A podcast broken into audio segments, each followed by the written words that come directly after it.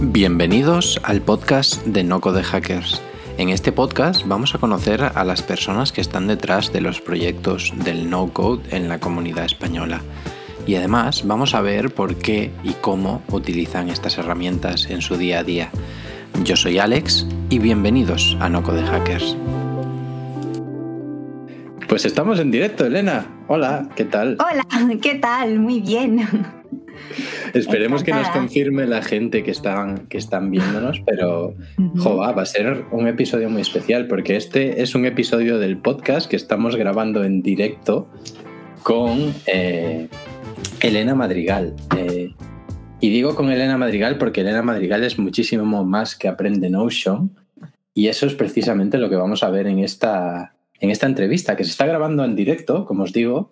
Estamos a día 9 de marzo de 2021. Todo lo que pase a continuación puede ser diferente. Pero vamos a conocer un poquito más a Elena Madrigal. Bienvenida.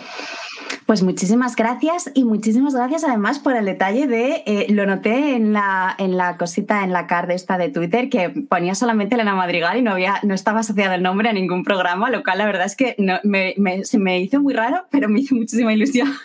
muchísimas gracias porque es verdad que no me importa, estoy encantada de que se me asocie con Notion y con Aprende Notion, pero la verdad es que ver solamente mi nombre y nada más, aparte de que me sentí como súper guay, eh, me hizo mucha ilusión. Así que muchísimas gracias y muchísimas gracias por invitarme estoy muy contenta de estar aquí. Por supuesto. Eh, yo tenía muchísimas ganas de este episodio. Llevamos como meses diciendo que deberíamos grabar este episodio y por fin lo estamos haciendo y además en directo, que tiene doble de gracia, ¿no? Eh, lo primero es que me encantaría hablar un poquito de tu trayectoria, ¿no? Eh, creo que de lineal, lo que se dice lineal, tu trayectoria tiene poquito y que el camino hasta la Elena de ahora ha sido largo y con muchos quiebros, ¿no? Entonces, Cuéntanos un poquito quién es Elena Madrigal y cómo ha llegado hasta aquí. Pues em, ha sido largo, sí. Em, ha sido largo y a la vez como muy corto, eh, si lo piensas, dependiendo de cómo lo mires. Eh, a ver, pues Elena Madrigal eh, es una persona que ah, siempre, o sea, e, es verdad que ha sido, el camino ha sido largo, pero creo que siempre ha habido me gusta pensar que ha habido siempre un tema común que tiene que ver con el diseño y la comunicación, ¿no? Para mí también diseñar es un poco también comunicar. Eh, entonces a mí desde, mm, y, bueno, y todo lo que es la creatividad y el arte también, ¿no? Eh, yo de pequeñita, eh, bueno, quise ser todo lo que todos quisimos ser, quise ser arqueóloga por Indiana Jones, quise ser médico forense por Expediente X y todas esas cosas que veíamos en la tele, pero sí que es verdad que luego me quedé con la parte de la tele y el cine y, y, y la verdad es que desde muy pequeña me flipado todo lo que es el cine. Entonces eh, quise estudiar eh, comunicación audiovisual. Antes quise ser un par de cosas más, que la verdad es que además me lo ocurre bastante porque quería hacer historia del arte, pero me dijeron que no tenía salidas y entonces dije, bueno, pues me meto a cine, que tiene muchas más. Eh, y después de un año de carrera, pues me fui porque me agobié, no, no veía que no avanzábamos y que yo quería hacer cosas y la verdad es que la carrera pues no está muy bien pensada, la carrera de comunicación audiovisual. Entonces, pues me, me metí a FP, estuve haciendo ahí pues más centrado en, hice realización en cine, vídeo y espectáculos, eh, luego hice postproducción, luego de la postproducción ya empecé con diseño gráfico, el diseño gráfico pasé al diseño web y ahí en el camino del diseño gráfico al diseño web descubrí la experiencia de usuario, que fue un poco lo que me abrió los ojos porque a mi manera de verlo me combinaba mm, todo lo que es en la comunicación, el intentar transmitir un mensaje, pero mezclando con temas pues, de psicología, de cómo transmites ese mensaje de la manera que, pues, que se entienda mejor, eh, todas las preguntas que te tienes que hacer previas, o sea, era como que todo encajó. Entonces, la, lo que fue la, parte de diseño de experiencia de usuario, eh, yo creo que ahí fue como el, el, punto que me dijo, ya he encontrado lo que me gusta hacer, porque me gustaban mil cosas. Me sigue gustando mucho la postproducción y el montaje, y me gusta mucho las bandas sonoras de las películas, y me gusta mucho la historia del arte, pero, pero en el diseño eh, sí que fue como que encontré un poco mi llamada, ¿no? Eh, un poco. Eh, luego, a partir del diseño, pues sí que me han ido gustando otro tipo de cosas que siempre es verdad que han tenido que ver con el diseño y la comunicación.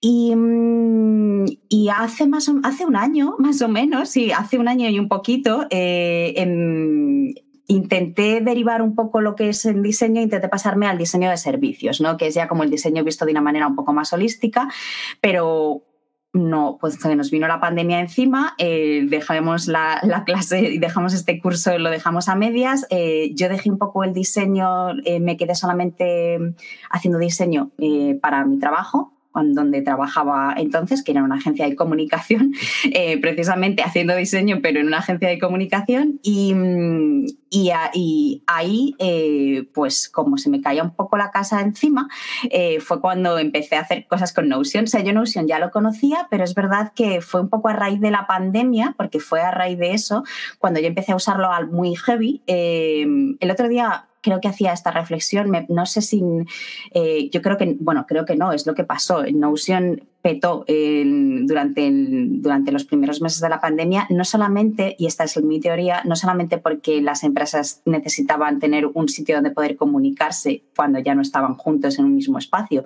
sino porque la gente yo creo que necesitaba también un lugar donde poder poner algo de orden en su vida, ¿no? Y es verdad que Notion te permite hacer eso. Entonces, yo desde luego me enamoré y la, y la descubrí, descubrí todo el potencial eh, intentando poner algo de orden en mi vida, ¿no? O sea, con tantísimo tiempo libre y tantísimas puertas que se nos abrían en ese momento, era como yo necesito volcar esto, pero no solamente volcarlo, sino, porque volcarlo está muy bien, pero necesito estructurarlo y organizarlo y mapearlo y, ponerle sentido a todo este vómito de pensamientos y de ideas, ¿no? Y eso era lo que a mí me permitía hacer Notion. Entonces, pues me vine muy arriba, eh, me flipó, empecé a usarla pues a lo burro y, pocos meses después, eh, pues decidí empezar a, enseñar a la gente a usarla también para, para no estar sola y poder comentarla. Qué, y así bien. Sí. Qué bien, pues súper interesante, Joa. ¿Y cómo vas haciendo esa transición? Por tener un poquito de referencia, ¿no? Eh, ¿Cuántos años pasan desde que estás ahí de, realizadora, montadora o lo que hicieras en esos primeros trabajos hasta ahora? Y sobre todo, ¿cómo te has formado para esa transición? Em, pues pasaron más años de los que deberían haber pasado.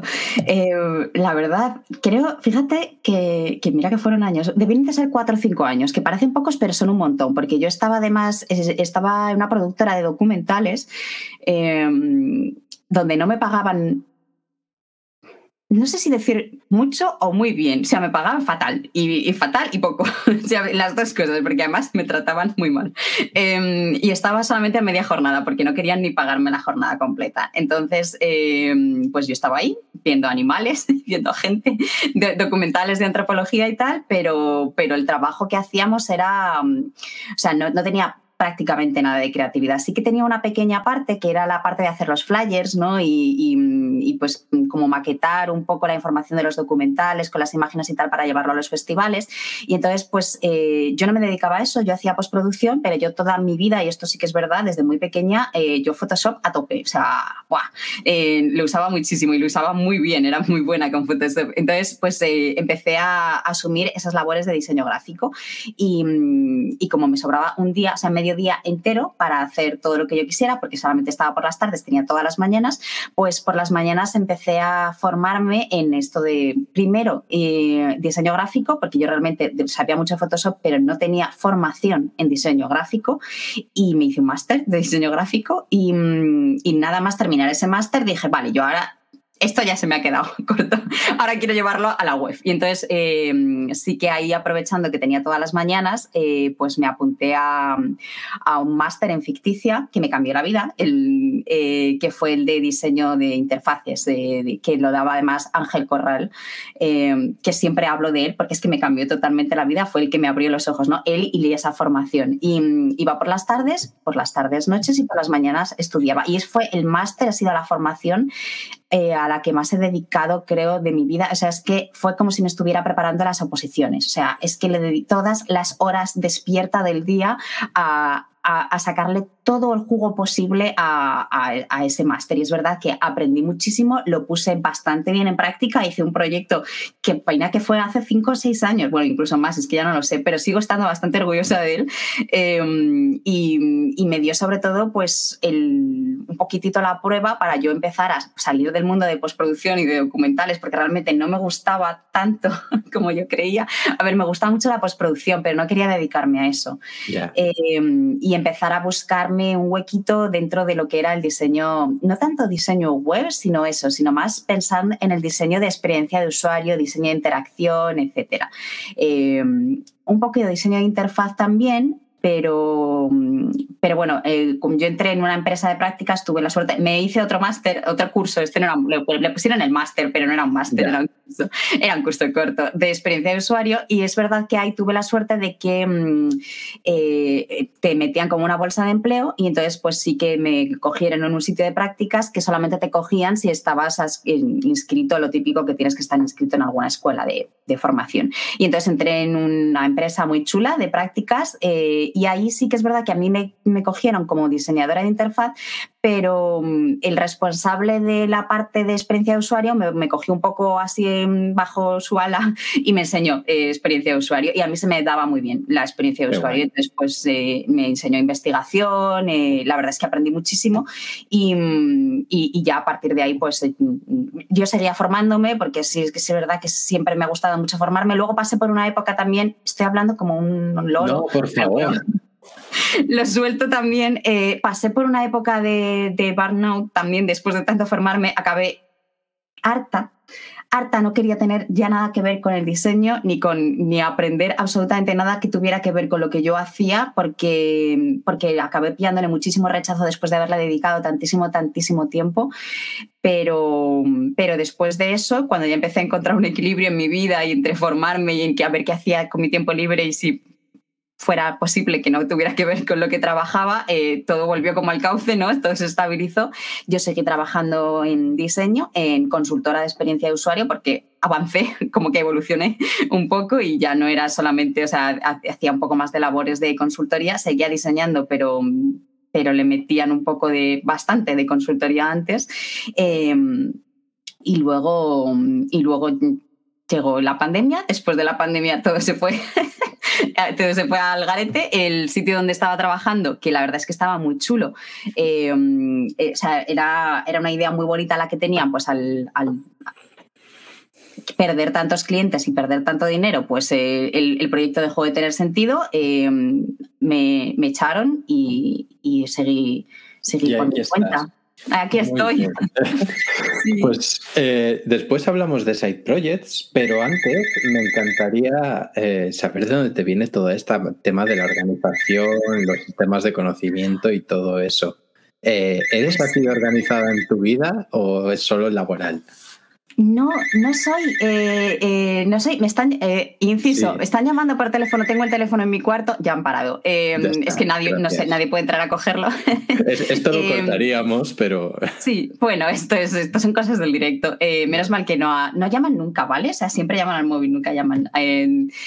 Pues no soy organizada en mi vida en general, o sea, no soy, sí que tengo como pequeños talks, pero no te creas que soy, porque soy muy creativa, ¿no? O sea, entonces la, la creatividad está un poco reñida con el ser muy, muy, muy organizado. Entonces me gusta, sí que me gusta tener las cosas un poco planificadas, pero no, no al detalle. Me, me gusta, lo he probado, lo he intentado y, y, no, lo, no consigo mantenerlo ni me siento del todo cómoda. Pero con Notion es verdad que, que sí que consigo o sea, tener el, la medida justa de planificación y dejarme un poquitito de margen para ser libre y ser creativa y, no tener las cosas desorganizadas, porque eso sí que es verdad que me cuesta, em, pero, pero sí no, no ajustarme y pegarme a un plan, porque no me, no me sale. No, eh, pero, pero sí que es verdad que me gusta tener un poco como de, de orden mental, porque si no, o sea, creo que todos, bueno, a lo mejor no todos, ¿no? Pero, pero en general la gente que em, que tiene trabajos un poco más creativos, tiende un poquitito al desorden, porque es necesario, o sea, el, no tenerlo todo planificado y el tener las cosas un poco dispersas son necesarias también para que las ideas fluyan.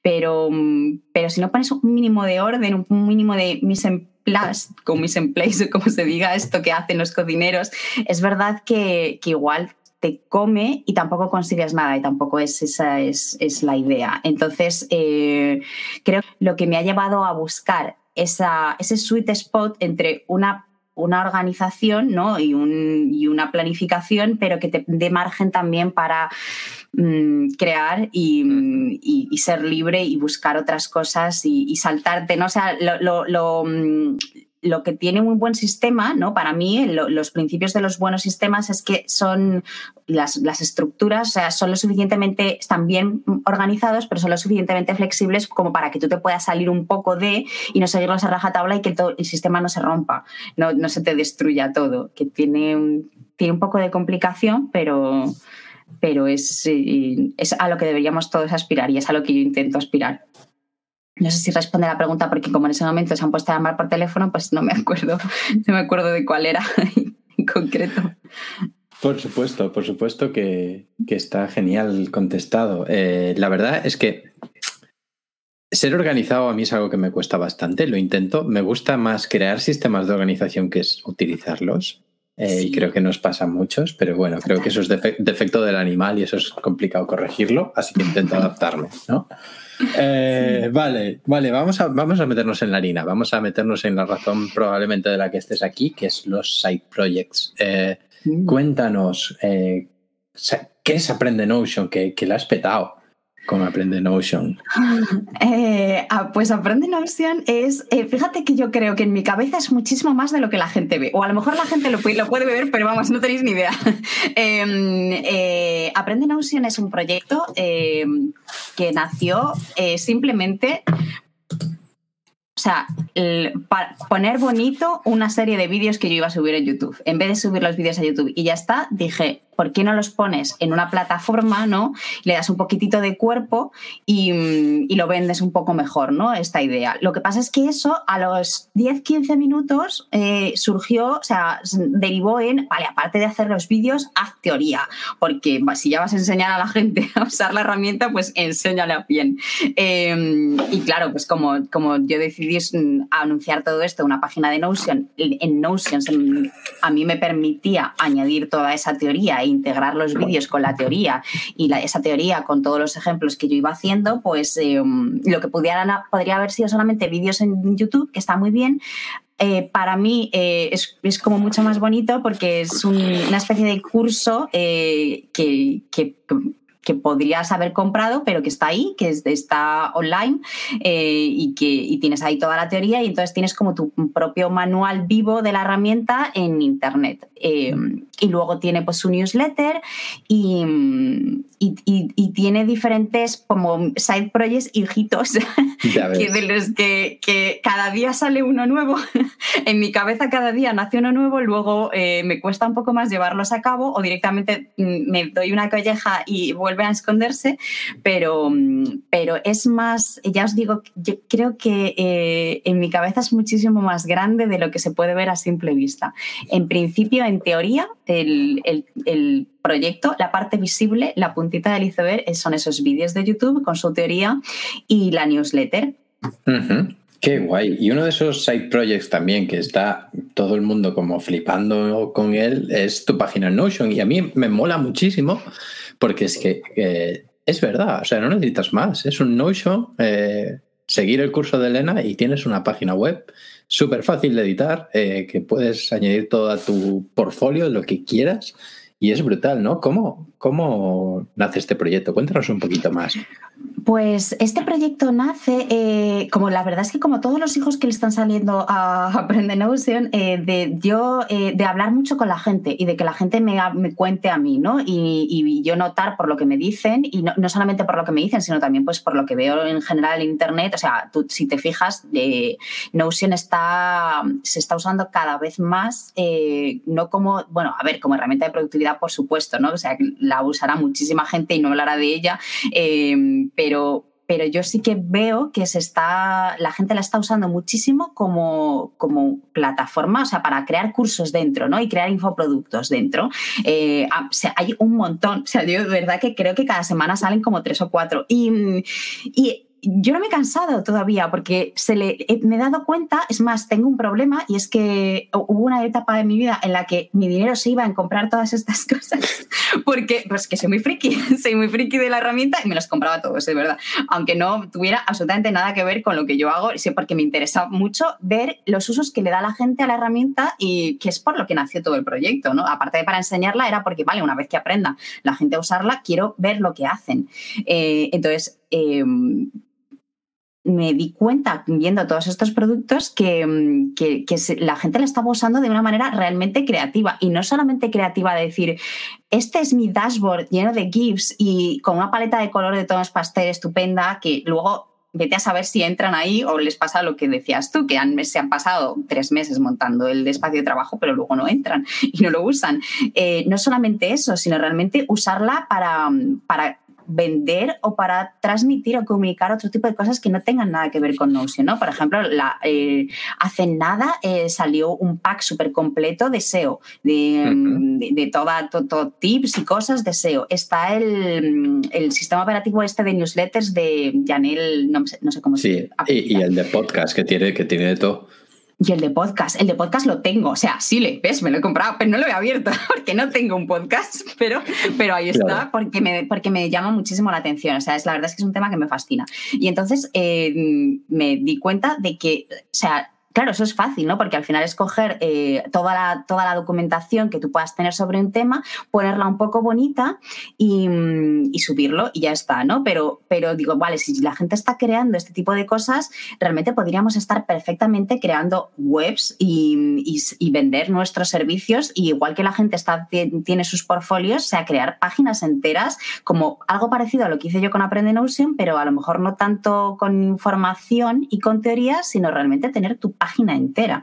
Eh, y ahí, claro, se mete una complicación que es lo que hizo que a mí mm, me llamara mucho la atención poder hacer esto y me, y me planteé enseñarlo. Y es que mm, Notion es un programa Mm, que, en cuanto no tengas las cosas muy bien organizadas y no tengas un poco de sentido del, diseño, de experiencia de usuario, la gente no va a entender muy bien por, cómo moverse por ello, ¿no? Yo lo veo esto muchísimo, en, pero con gente que usa, usa normalmente la herramienta de que, vale, pero esta base de datos, ¿dónde la meto? Eh, ¿Dónde está? Si hago aquí, eh, o sea, mm, eh, tiene como un poco de intríngulis de, de decir, vale, o sea, esto es lo que veo, pero cómo funciona por detrás. Entonces, quiero un parte un poco en este curso, no quedarme solo en si tú pones este texto y lo pones de rojo y luego lo subes eh, a internet va a quedar muy bonito, sino vamos a crear una página web que sea funcional, que tenga bases de datos, ¿no? Y que tú puedas con, esas bases de datos pues crearte un blog o puedas crearte una galería de, productos que vayas a vender, pero te voy a enseñar a, organizártelo para que, o sea, eso sea el backend de, tu página web, ¿no? Y, y, y luego el, introducir elementos de navegación para que la gente pueda saber, mm, eh, sepan moverse por esta página web, porque al final Notion no está pensado para, para hacer páginas web, o sea, no tiene navegación metida, ¿no? No, no, no puedes ir como mm, la página de adelante, la página de atrás, o sea, tienes que todos esos elementos, bueno, como en una página web realmente, ¿no? Pero cuando piensas en un sistema de documentación igual no, no, no es tan obvio. Em, enseñar todos esos pasitos para hacer páginas web no súper, súper complejas, pero sí, sí que tengan un nivel de complejidad que no sea solamente a lo mejor una landing y que sean funcionales. Por ejemplo, un blog. Eh, pues eso, con su base de datos de fondo y tal. Y como a mí me gusta mucho enseñar todo este tipo de cosas y además me permiten enseñar cosas de Notion que igual normalmente no se enseñan, ¿no? Ni en los vídeos, ni en todos los cursos que pueda haber de Notion ahora mismo, sino que es eh, usarla para otra cosa, pues me, para mí era un reto y para mí es, es muy interesante y además creo que que la gente le puede encontrar verdadera utilidad porque al final es una herramienta que todos o la mayoría tenemos.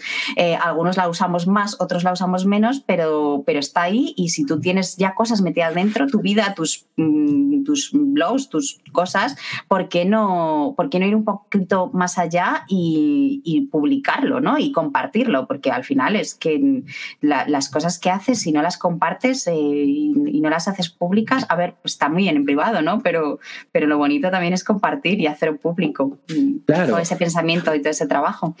Claro, es que precisamente yo creo que has dado con, dos claves y el ejemplo del newsletter OS o del podcast OS es, y Aprende Notion en particular son brutales porque al final es coger algo que podrías compartir gratis en unos vídeos de YouTube y que se quedarán ahí, es que está genial Mm. Pero de repente le das una vuelta más, lo conviertes en un producto y es algo que puede cambiarte totalmente tu trayectoria. O sea, me parece un, poder brutal y que sobre todo que facilitas que mucha gente tenga esa capacidad de crear esos productos. Porque damos por sentado que crear un WordPress es fácil, o damos por sentado que hacer una plataforma de cursos en un curso online pues es fácil, pero hay gente que no. Pero Notion sí tiene esa, fase, ¿no? Entonces, ¿tú cómo lo ves en esta passion economy, esta, estos creadores de contenidos? Eh, ¿Crees que veremos más proyectos de este estilo en el futuro?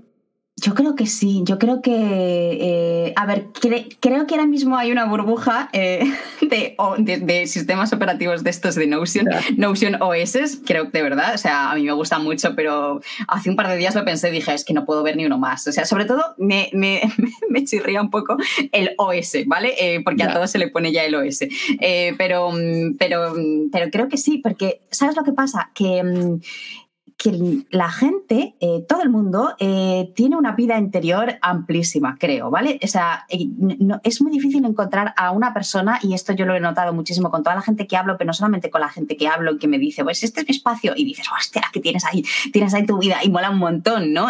sino que, mm, o sea, no, hay nadie que toda esa vida interior no la tenga en algún lado, ¿vale? Entonces, Notion les se ha presentado como una herramienta que permite verdaderamente a la gente poner ese plasmar de alguna manera, pues todos los libros que lee o todos los libros que quiere leer o todos los recursos que tiene sobre un lenguaje de programación que le flipa. Entonces, lo que antes esas cosas nos las quedábamos, ya está. O sea, todos los libros que he leído y que me gustan, con sus notas, me las quedo y ya está.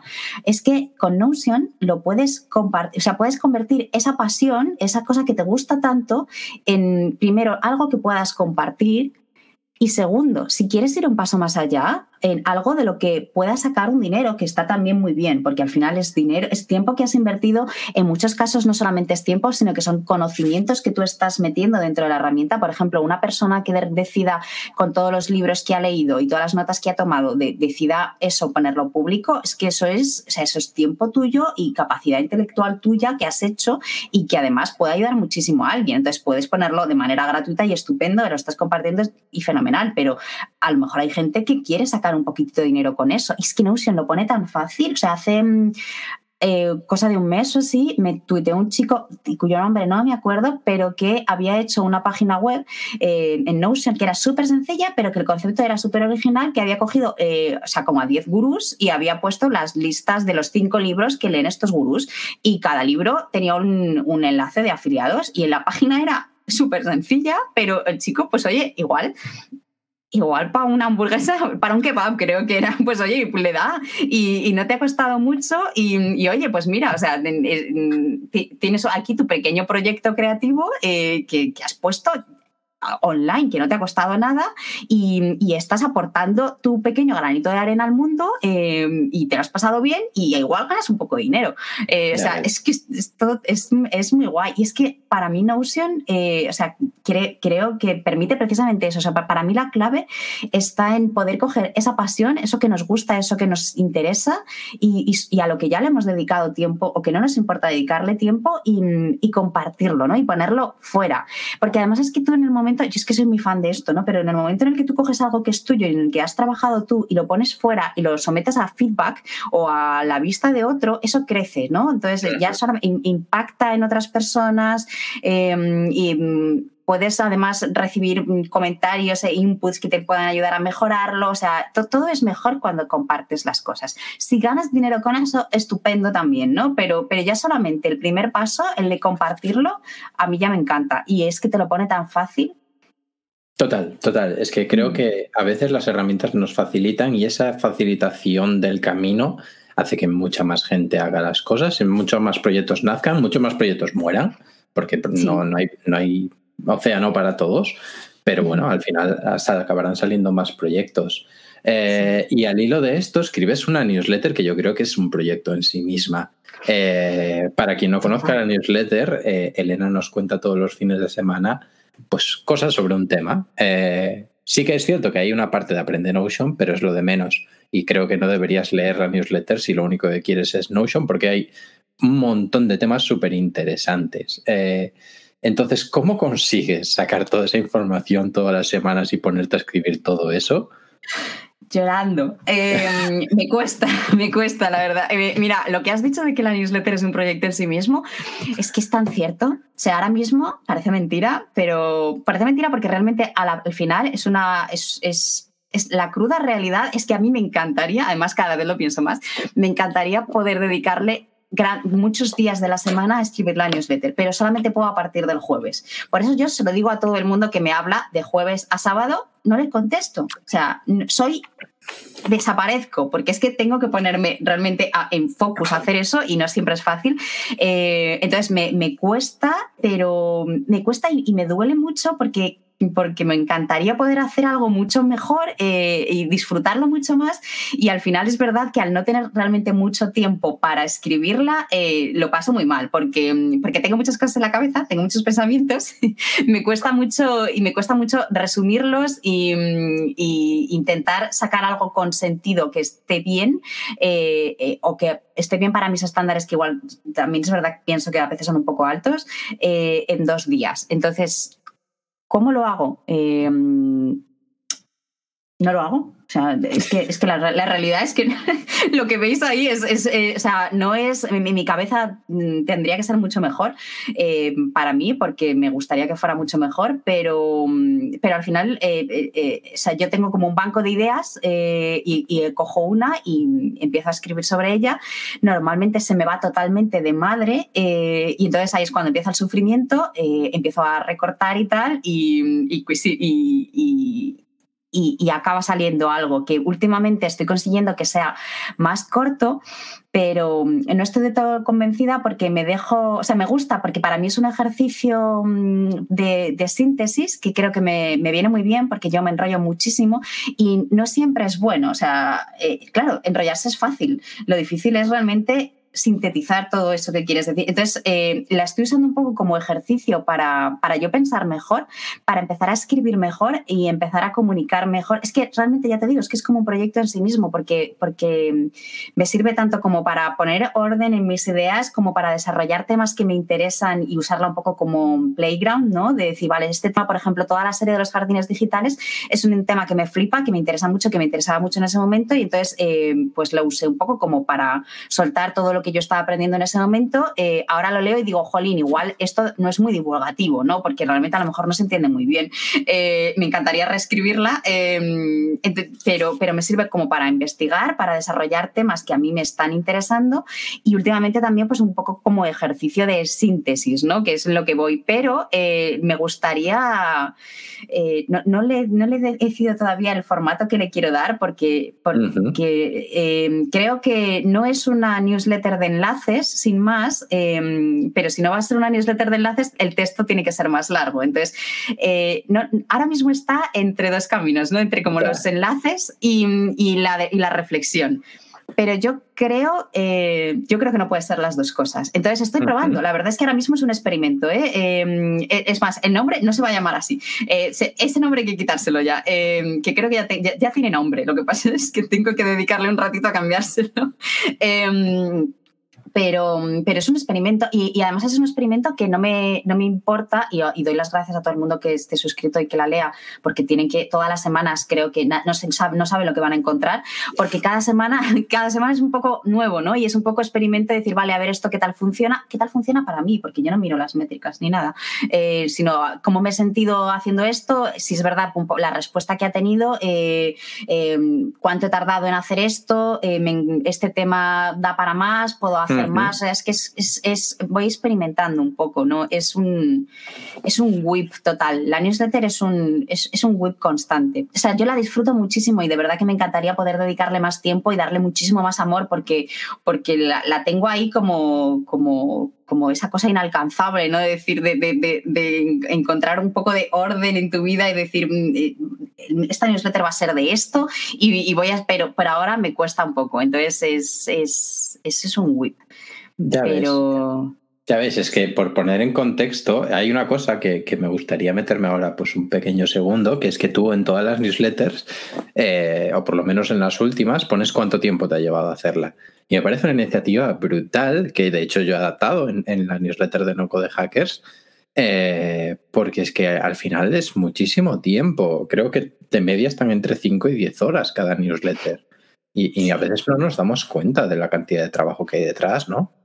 Sí, sí, sí, sí, muchísimo, muchísimo. Es que, es que yo creo que hay, hay horas que puedes, o sea, que incluso no, no son, yo no las puedo ni contar, porque es verdad que yo tardo mucho porque, porque empiezo, escribo, escribo, escribo, escribo y luego a la mitad lo borro, porque es que, ¿a dónde vas? Si no tienes tiempo para meterte en esto, no te metas en este berenjenal y lo borras, ¿no? Y entonces eso a lo mejor son dos horas que se echado ahí, ¿no? Más luego tres horas de yo qué sé, de, pero todo el trabajo previo, porque claro, para, y, a, ti, a ti te pasa lo mismo, o sea, tú tardarás a lo mejor 3, 4 horas en montar la newsletter, pero eso es montarla, pero para tú montar la newsletter has estado ah, previamente durante toda la semana o durante varias semanas anteriores haciendo el ejercicio consciente de cuando navegas en Internet, de, esto es interesante para la newsletter y, voy a, y además esta reflexión y tal, y por qué, o sea, que decir, hay, hay, un, hay muchísimo curro que, a mí me flipa hacer, ¿eh? ¿eh? me gusta mucho, pero es verdad que hay veces que dices, jolín, em, la gente sabrá el curro que tiene esto detrás, porque es que,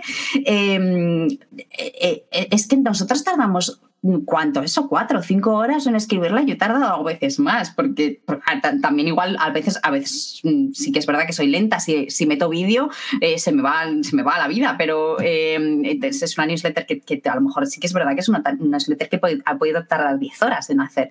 Y, que, ¿Y cuánto la leen? ¿Dos minutos? ¿Tres minutos? Y, y dices el, el, conocimiento y las horas invertidas que hay detrás. Eh, eh, yo creo que está bien que la gente lo sepa, que la gente lo sepa y que nosotros también seamos conscientes ¿no? de ese tiempo que estamos ahí metiendo. o sea, no solamente es, o sea, para mí por la gente porque de verdad, que, o sea, creo, pero no solamente lo que tardo yo, es que si toda la gente empezara ahora mismo a poner en sus newsletters el tiempo que han tardado en escribirlas, creo que nos estaríamos haciendo a todos nosotros un favor, porque, porque tenemos que empezar a, hacer ver a esa gente que, las lee que, que sí, que lo hacemos porque nos gusta, pero, pero tiene curro también. Y aun por mucho mm. que nos guste, hay días y hay semanas en las que yo estoy convencida de que mucha gente habría dicho, hoy no quiero, no quiero, esta semana he estado hasta arriba eh, o no me va a salir algo, mm, no, voy a estar contenta con lo que voy a sacar, no me voy a sentir bien, eh, esto ahora mismo me está haciendo sufrir más, pero me he comprometido y en esos momentos también es, es interesante que la gente sepa el curro que hay detrás. total, mm, total. Solamente por visibilizar ese trabajo. Y, si, si además, pues mira, lo visibilizas y haces que la gente que lo lee, pues oye, te diga, oye, esto me ha tocado, gracias, me ha gustado, gracias, pues, pues mira, pues mejor, porque pues también a ti te ayuda, ¿no? Claro. Claro. Eh, pero fíjate, de hecho, Adrián lo pregunta, eh, si queremos que empezaran a crecer las newsletters de pago a raíz de esta gran indicación, y por ahí va mi siguiente pregunta. Eh, creo que hay mucha gente que busca la manera de apoyar el proyecto por la persona que hay detrás. Eh, en este caso, pues Aprende Notion lo apoyan también por Elena, por la persona que está detrás, dándose este curro y además contándolo, que eso tiene muchísimo valor. Entonces, eh, ¿crees que habrá más formato de mecenazgo o de pago por contenido o de que tengan una, una suscripción a tu persona y a todo lo que crees? Total, totalmente. creo que sí. Eh, hasta hace poquísimo, además, me parecía muy bien, eh, pero Em, bueno, me sigue pareciendo bien. Eh, también depende, ¿no? Porque eh, cuando tú eh, piensas en monetizar una newsletter, yo creo que hay dos opciones, ¿no? El hacer como una versión más completa para la gente que la apoya, ¿no? Que a mí esa me mola mucho, y o gente que tiene la newsletter completamente cerrada, que la hace de pago y ya está. Creo que también van a empezar a surgir bastantes de esas. el problema está en que si todos empezamos a hacer nuestras newsletters de pago, lógicamente Em, se nos va a reducir mucho eh, las personas con las que, a las que podamos llegar, porque no todo el mundo va a pagar por todo, lógicamente. Em, entonces, em, va a ser una burbuja que explote muy rápido, creo. sí que es verdad es que está, es, es, interesante esa opción como de mecenazgo.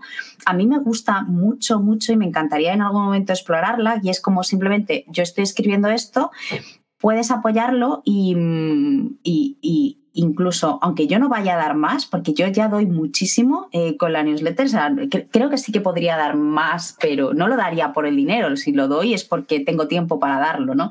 A lo mejor con ese dinero lo que me estás haciendo es em, permitir que yo pueda dedicarle un poco más de tiempo a escribir esa newsletter. Em, pero depende también tanto del, tipo de, mecenazgo, de, cómo lo plantees. O sea, yo creo que sí, es que me estoy yendo por las ramas. Em, creo, creo, que sí que va, eh, es que claro, pienso, o sea, voy pensando y lo voy diciendo aquí en voz alta. Em, creo que van a empezar a, salir más, me parece genial además que salgan más. Por, por, eso también, porque la gente se empiece a acostumbrar a, que cuando tú creas contenido de calidad, eh, es normal pedir dinero por, por ese trabajo que estás haciendo. O sea, es normal y ya está. Y puedes no pagarlo y no pasa nada porque aquí todos somos libres de... Pero, pero es que yo veo newsletters que dices, jolín, ¿por qué te estoy haciendo, te la estoy viendo gratis? Que me siento hasta mal. Porque que te, pagaría encantado. Totalmente. A mí me lo han dicho, me lo han dicho personas, que, ¿cómo podemos pagarte? Digo, mira, es que tengo unas plantillas, pero es que ya han comprado las plantillas, ¿vale? Y que aún así quieren seguir, quieren, eh, porque es verdad, y a mí me pasa muchísimo. Dices que, mm, o sea, eh, quiero... Eh, primero, o sea, mm, quiero pagarte, quiero agradecerte de alguna manera, aparte de con mis palabras, económicamente quiero agradecer el tiempo y la dedicación que le pones y además es que creo que si yo te ayudo y te pago, Em, tú vas a poder disfrutar más de lo que haces, puede que incluso hacer algo mejor, pero realmente no lo hago solamente para que puedas hacer algo mejor, sino para que ese mm, sábado por la mañana que estás resacoso o que simplemente estás agotado y no te apetece eh, ponerte a escribir, eh, sepas que hay gente que económicamente te está apoyando y y te ayuda un poquitito más y te puede dar un pequeño empujón eh, en, esos momentos que serán puntuales, decir, Dios mío, tiene sentido que estoy dedicando estas horas a esto. Oye, pues sí, porque es que hay gente que verdaderamente me apoya y, ha firmado un contrato conmigo, ¿no? Y creo que por un lado también es verdad que igual eso nos puede poner en, nos puede poner un peso eh, y un nivel mayor de compromiso. Eh, seguro, pero no me ha ocurrido porque todavía no he puesto nada de pago. Eh, mm, eh, probablemente me pase y creo que nos pasará ahora a muchísima gente, ¿no? Si en algún momento decidimos a poner mm, algún tipo de, sistema de mecenazgo, probablemente nos estemos dando, en el fondo, a lo mejor un poco un tiro en el pie, ¿no? Porque somos personas muy exigentes y dices, vale, es que ahora tengo que hacerlo mejor, tengo que dedicarle más horas y mm, no lo sé, ya te digo, estoy pensando en voz alta, pero... Genial. No, genial. Es que te voy a hilar porque eh, tendrás que vivir de algo. ¿Cómo se monetiza este proyecto? Eh, pues ahora mismo se monetiza, eh, se monetiza con el, el, Notion Starter Pack y las plantillas, mm, que por ahora la verdad es que mm, bien, no las no hablo de ellas en absoluto. Para, para no hablar de ellas en absoluto, eh, la verdad es que van bien. No, no me estoy forrando, pero oye, de vez en cuando es un dinerito extra todos los meses y, mm, con trabajos de, consultoría y para, para clientes que, estoy empezando a tener, la verdad es que bastantes, que está muy guay, eh, que me contratan pues para construirles alguna herramienta o para echarles un vistazo a su espacio de trabajo, organizarlo un poco mejor. Eh, sí, sobre, todo, sí. Eh, sí, todos han sido personas que ya usaban Notion y que era como ayudarnos a, a pasar la Sí, un poco aquí, sí, pero hay, hay, de vez en cuando, no, hay algunos que no, hay algunos que no lo usaban todavía y es como, bueno, pues una formación de cómo la podemos usar para estas cosas concretas. Trabajo de, consultoría de cliente y un poco de, plantillas. Claro, porque te dedicas a esto solo, ¿no? Ahora sí, eh, ahora sí, la verdad es que sí. Eh, llevo muy poquito en el paro, entonces, eh, bueno, pues todavía tengo, tengo vamos, ayer cobré por primera vez el paro. tengo, sí, sí, sí. pero quisiera, mm, en las últimas semanas, la verdad es que me he empezado a ver demasiado trabajo de cliente y esa, que me gusta mucho, ¿no? Pero sabes esa sensación de decir todo esto, este, este tiempo que estoy invirtiendo, hmm. qué pena que se quede solo aquí, ¿no? o sea, entonces sí que me gustaría, mi idea es em, monetizarlo pues haciendo más cursos y haciendo más, más más plantillas y tal. Porque mm, creo que además eh, para la mayoría de la gente les ayuda más, porque al final tú das una formación en una empresa y solamente estás ayudando a esa empresa, pero si tienes una, una plantilla, pues como por ejemplo el Notion Starter Pack, que no son plantillas, que es un curso, pues algo más grande, Em, es que eh, y por, por, menos dinero estás llegando a mucha más gente y la estás ayudando mucho más. Entonces, eh, y a mí eso me, Porque muchas veces me doy cuenta cuando hablo que digo, esto está en el pack y, todo está en el pack, ¿no? Entonces es como, jolín, em, tengo, tengo que hacer algo realmente para, para, que esto llegue a más personas porque, porque creo que lo van a aprender mucho mejor y les puede ayudar mucho más, más que, que gastar tanto tiempo en cosas que solamente ayudan a lo mejor a 10 o 15 personas. Que está muy guay, ¿eh? Me gusta muchísimo, pero, pero, pero, un poco hacer un, poco más de mix. Ya. Y, ¿Y, cuándo te lo creíste? Porque el eh, síndrome del impostor, ah, no ah, me imagino que a ti te pasa, a mí me pasa constantemente, pega como súper fuerte, ¿no? Porque estamos hablando ahora de unas cosas de paquetizar, de servicios, de consultoría, empresas de formación, wow. Eh, esto es un side project que empecé hace, ¿qué? ¿Seis meses? ¿Siete? ¿Yo? Eh, ¿cómo, ¿Cómo ha cambiado la cosa, no? Buah, ya ves. Eh, ahora te lo voy a preguntar. Cuando conteste yo te lo voy a preguntar a ti.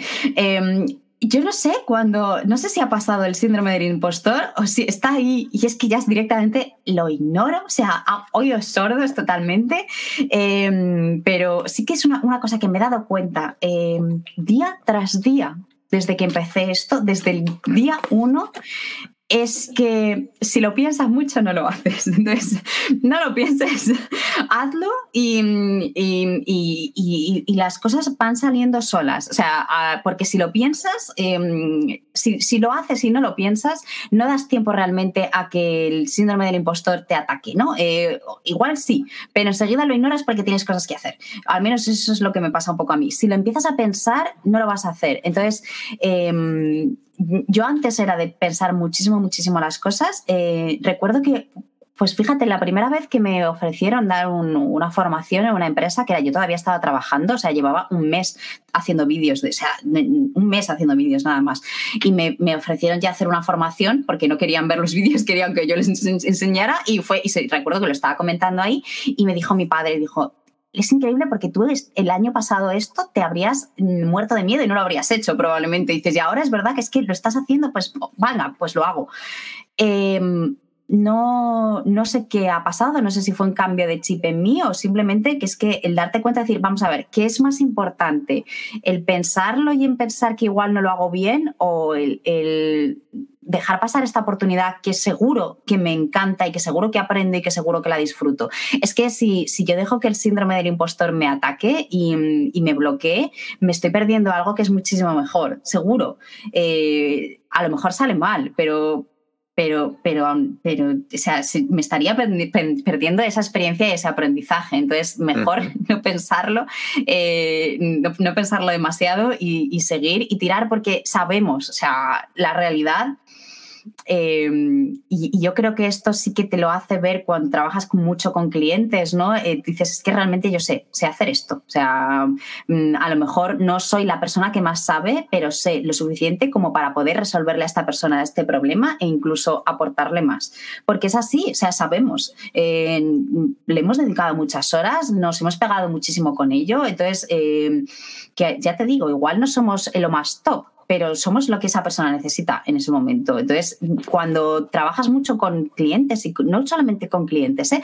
con personas que te llaman y que te preguntan en el día a día, dices, Jolín, es que yo esta respuesta la tengo. Eh, eh, ¿Cómo voy a dejar, cómo me lo voy a callar? ¿Cómo, cómo, voy a dejar que, que, me pueda el miedo si yo, si yo realmente puedo ayudar? Y, y, y, voy, y, o sea, les voy a ayudar y les voy a aportar, ¿no? no me lo puedo quedar. El miedo no puede, no, tiene que poder conmigo. pero ya te digo, es que yo creo que ese síndrome del impostor, si a mí ahora mismo ya me... Bueno, sí, seguro, seguro que sí, pero, pero mm, creo que he aprendido a reconocerlo ya más como un viejo amigo, ¿no? O sea, está ahí, bueno, pues Hola, pues hoy estás aquí. Sí, pero, pero sé que mañana igual no estás, ¿sabes? Entonces, bueno, pues ya está, pues a seguir. Hoy sí. Creo que es importante el saber reconocerlo, ¿eh? Y el decir, es que esto es una cosita que te ataca, ¿no? Pero, pero, que, pero que al día siguiente igual no estás, que es simplemente la mente que nos juega malas pasadas, pero mm. no, no te tiene que definir.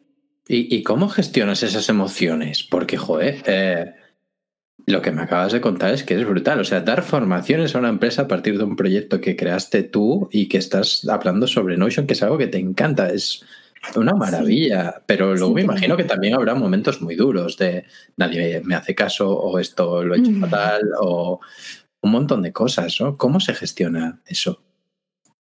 Pues la verdad es que eh, eh, eh, yo desde hace bastantes meses todas esas cosas las gestiono como te he dicho. O sea, yo sé, soy capaz de... Mm, a ver, yo, yo, hago, yo hago meditación, pero no soy yogi, ¿vale? Yo medito todos los días cinco minutos, a veces menos, em, em, y ya está. Pero sí que es verdad que creo, no sé si solamente es la meditación, pero me parece que es muy, muy buena práctica el pasar unos minutos al día con nosotros mismos y con nuestros pensamientos y eh, reconocer que esas cosas que nos pasan por la cabeza solo son pensamientos, o sea, no es real.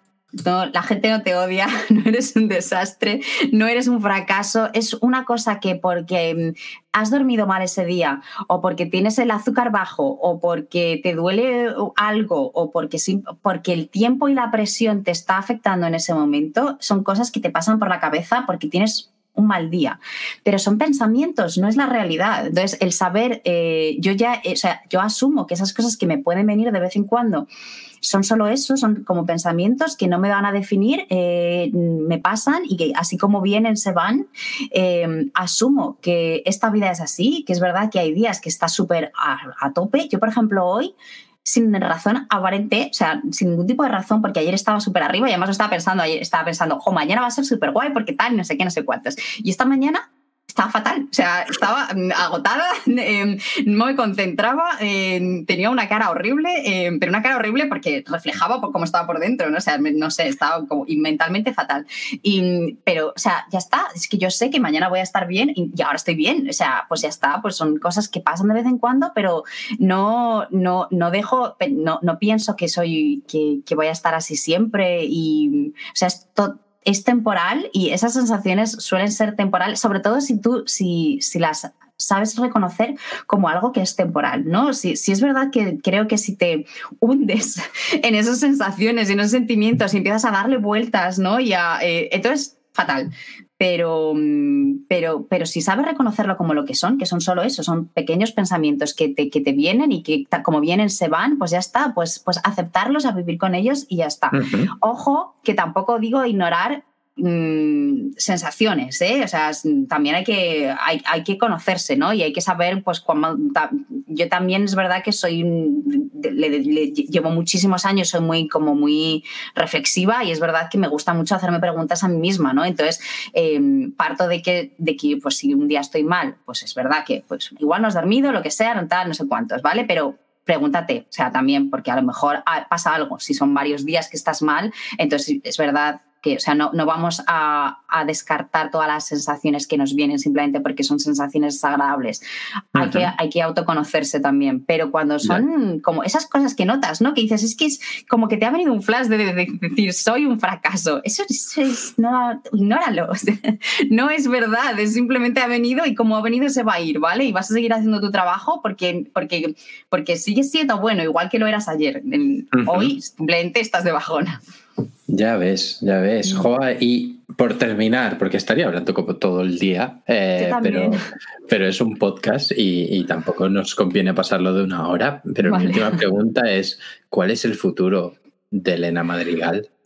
Ay, eh, jo, pues no tengo ni idea. Eh, mm, la verdad es que quiero seguir enseñando cosas porque me gusta mucho. Mm, diferentes tipos de cosas. Eh, eh, quiero, seguir poniendo como cosas ahí en, el mundo y seguir compartiendo las cosas que voy haciendo y las cosas que voy aprendiendo. Eh, tengo varias cosas en mente, pero no las he pensado, no les he dado grandes pensadas. pero, por ejemplo, como estoy últimamente con Roma a tope, y estoy, estoy leyendo más y estoy como mejorando un poco la toma de notas y tal, y estoy muy flipada con ese tema, se me pasa por la cabeza incluso hacerme un blog. ¿Un blog? ¿Por qué? Si ya tienes la newsletter. Pues para, para en vez de escribir esas cosas tan largas en la newsletter y respetar un poco más el tiempo de la gente los sábados, eh, escribir a lo mejor ese tipo de cosas en el blog y la newsletter dedicarla a otro tipo de cosas, porque yo me gusta escribir cosas mías de mi propia cosecha, pero también me gusta comentar las cosas que voy viendo a lo largo de la semana, ¿no? Y no me da, o sea, no me da en la newsletter, no me da vergüenza para, para, para colar eso a la gente, porque es que, o sea, de verdad que valoro su tiempo. Eh, serían newsletters larguísimas. Eh, entonces, o, las hago quincenales o, o, o, tengo que, eso lo tengo que bifurcar, ¿no? Entonces, me gustaría otra cosa es que lo haga. Eh, pero sí que es verdad que le estoy dando vueltas a lo de hacerme un blog en, una misma, en mi misma página que no existe, o sea que me tendré que hacer también una página. Así que, ¿qué va a ser de Elena Madrigal? Pues Elena Madrigal se tiene que hacer una página web en Webflow em, para hablar un poco de sus servicios. Em, tiene que aprender Webflow, que ahora lo voy a hacer con tu curso em, tiene que hacerse un blog, quiere, quiere, quiere, seguir haciendo crecer Aprende Notion, porque es verdad que por un lado dices, no me quiero casar totalmente con una herramienta, pero creo eh, creo que Notion puede hacer mucho bien cuando vaya más rápida y pronto irá más rápida. Creo que lo va a hacer. Sí, eh, espero que pronto, porque la verdad es que se me está acabando la paciencia. Em, pero no, pero creo, creo que tiene una visión muy, muy interesante, mucho, em, y que pueden hacer muchas cosas mm, muy guays. Creo que, creo que puedo ayudar a no solamente la herramienta, sino a que la gente la use bien dentro de su vida y dentro de, de, su empresa. Entonces, me gustaría seguir haciendo crecer el proyecto para ir un poco por ahí, seguir haciendo trabajo con empresas y tal, pero y con clientes que la necesiten para su organización, pero me apetece mucho, mucho eh, hacer algo un poco más evergreen para, para gente normal eh, que no tenga empresas y que simplemente la quiera para pues, crearse su propio sistema operativo ¿no? de vida. Eh, entonces, quiero, quiero, quiero hacer más cursos que no tengan solamente que ver con Notion, ¿no? Todo esto del, centro de conocimiento está ahí, que me encantaría. Eh, es un proyecto que es como, en mi cabeza es muy grande, entonces no lo he atacado todavía, no sé por dónde atacarlo, pero está ahí, eh, va a pasar eh, en algún momento. Y, y, cada día la verdad es que se me ocurren cosas nuevas. por ahora, yo espero que Elena Madrigal siga, siga pudiendo hacer que este proyecto sea sostenible lo suficiente como para poder seguir haciéndolo crecer. Eh, no solamente Aprende Notion, sino lo que es mi proyecto, ¿no? lo que salga de, mí, de Elena Madrigal, eh, que a veces será cosas de Aprende Notion y otras cosas serán de, otras cosas, porque creo que puedo aportar en otros campos también. Eh, pero estoy en un camino de autodescubrimiento. es más, mi LinkedIn tengo un estado constante que, es el del autodescubrimiento, porque es verdad que, que, cada día descubro algo nuevo de lo que me gusta, de lo que se me da bien, o de lo que se me da menos bien, o lo que quiero que se me empiece a dar mejor, eh, y me gusta trabajarlo. Y, como ahora mismo Internet nos permite hacer tantas cosas, es que es, que es campo abierto. Total. Entonces, Total. y stay tuned. Qué guay. Pues esto lo repetiremos dentro de, dentro de yo qué sé, seis meses, un año, para saber cómo va evolucionando. Eh, me gustaría, y, responde si quieres y lo que puedas, eh, que nos dieras métricas, porque está muy bien hablar, pero ¿qué, qué resultados? Eh, a ver, métricas tengo cuatro, porque no miro, no miro más, porque es que soy un desastre, no miro más. Eh, tengo. Ah, bueno, el otro día voy a hablar de numeritos, de suscriptores y de dinero. que es que no tengo más, de, no tengo más. Eh, sí que tengo, pero vamos, no las conozco. Em, el otro día llegué a los 2.000 suscriptores en YouTube. Quise hacerle una foto y cuando volví ya eran 2020 o así. O sea que no sé qué pasó. Hubo un momento hace unos meses que fue aquello, fue una locura. ¿Sabes esas gráficas que, que ves en internet de cuando crees que está todo, yo no iba mal, ¿eh? yo llevaba, pues no sé, 500 suscriptores, así estaba muy bien, pero de repente empezó a hacer así y yo, 500 a cada, dos semanas, no sé de dónde vienen.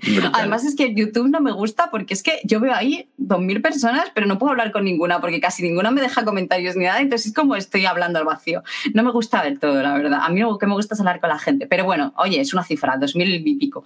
Em, en la newsletter tengo 1.500 y pico, eh, que también el otro día llegué a 1500 y, fui a hacer la foto y cuando volví había unos pocos más. Entonces, todas las cifras redonditas me las estoy perdiendo. Em, y que está genial, la verdad es que lo de la newsletter es increíble, es, es increíble. Vamos, estáis locos. Eh, pero gracias, de verdad, de verdad. O sea, mm, ojo, qué maravilla, es, es, que, es una maravilla. Em, ¿Qué más? Eh, luego Twitter es mi Twitter, eh, entonces eh, no hablo del proyecto nada más y no sé cuántos seguidores tengo. creo que también he pasado la barrera de los 1800 hace nada, pero, pero tampoco lo sé. esto también sí que es verdad que ha sido un poco a raíz de, todo lo... Pero, pero ahí no, no, te diría que es, por el proyecto. Yo creo que esos vienen de todas partes. Encantada, además, porque es donde yo me comunico, o sea, que genial, eh, perfecto, porque o sea, me encantaría poder comunicarme más a través de la newsletter, pero al final es que solamente es una vez a la semana y no me voy a mm. poner a escribir newsletter todos los días por ahora. Y, de pasta, eh, de dineritos, eh, lo miré, espérate, que esto lo tengo en el móvil. Te lo voy a decir en dólares, ¿vale? porque Gunroad me lo dice, van a ser menos, 5.382 dólares. Nada De 343 personas. No está nada mal, no está nada, mal. No, no, no. Enhorabuena, eh, enhorabuena por esas cifras, son una maldita locura. Eh, y las, revisaremos dentro de eso cuando volvamos al próximo episodio, porque tengo ganas de ver cómo han evolucionado y si igual lo que nos pareció una locura es nada, eh, comparado con lo que tengas en ese momento. Así que, bueno, y para, dar más agradecimiento, estos de los 5.000, estos solamente son las plantillas, porque el trabajo de clientes también, eh, eso ya no lo tengo contado, pero no está mal tampoco, ¿eh? eh no, creo que no es tanto, ¿eh? O sea, no nos vengamos arriba. Em, me parece que por ahora están dando más dinero a las plantillas, que es increíble, es flipante. Eh, sí, sí, pero porque es que eso fue una respuesta increíble que hubo. De apoyo, es que necesitábamos apoyarte de alguna manera y las plantillas además te aportan valor, así que no para nosotros. Hasta aquí el episodio de hoy del podcast de Noco de Hackers.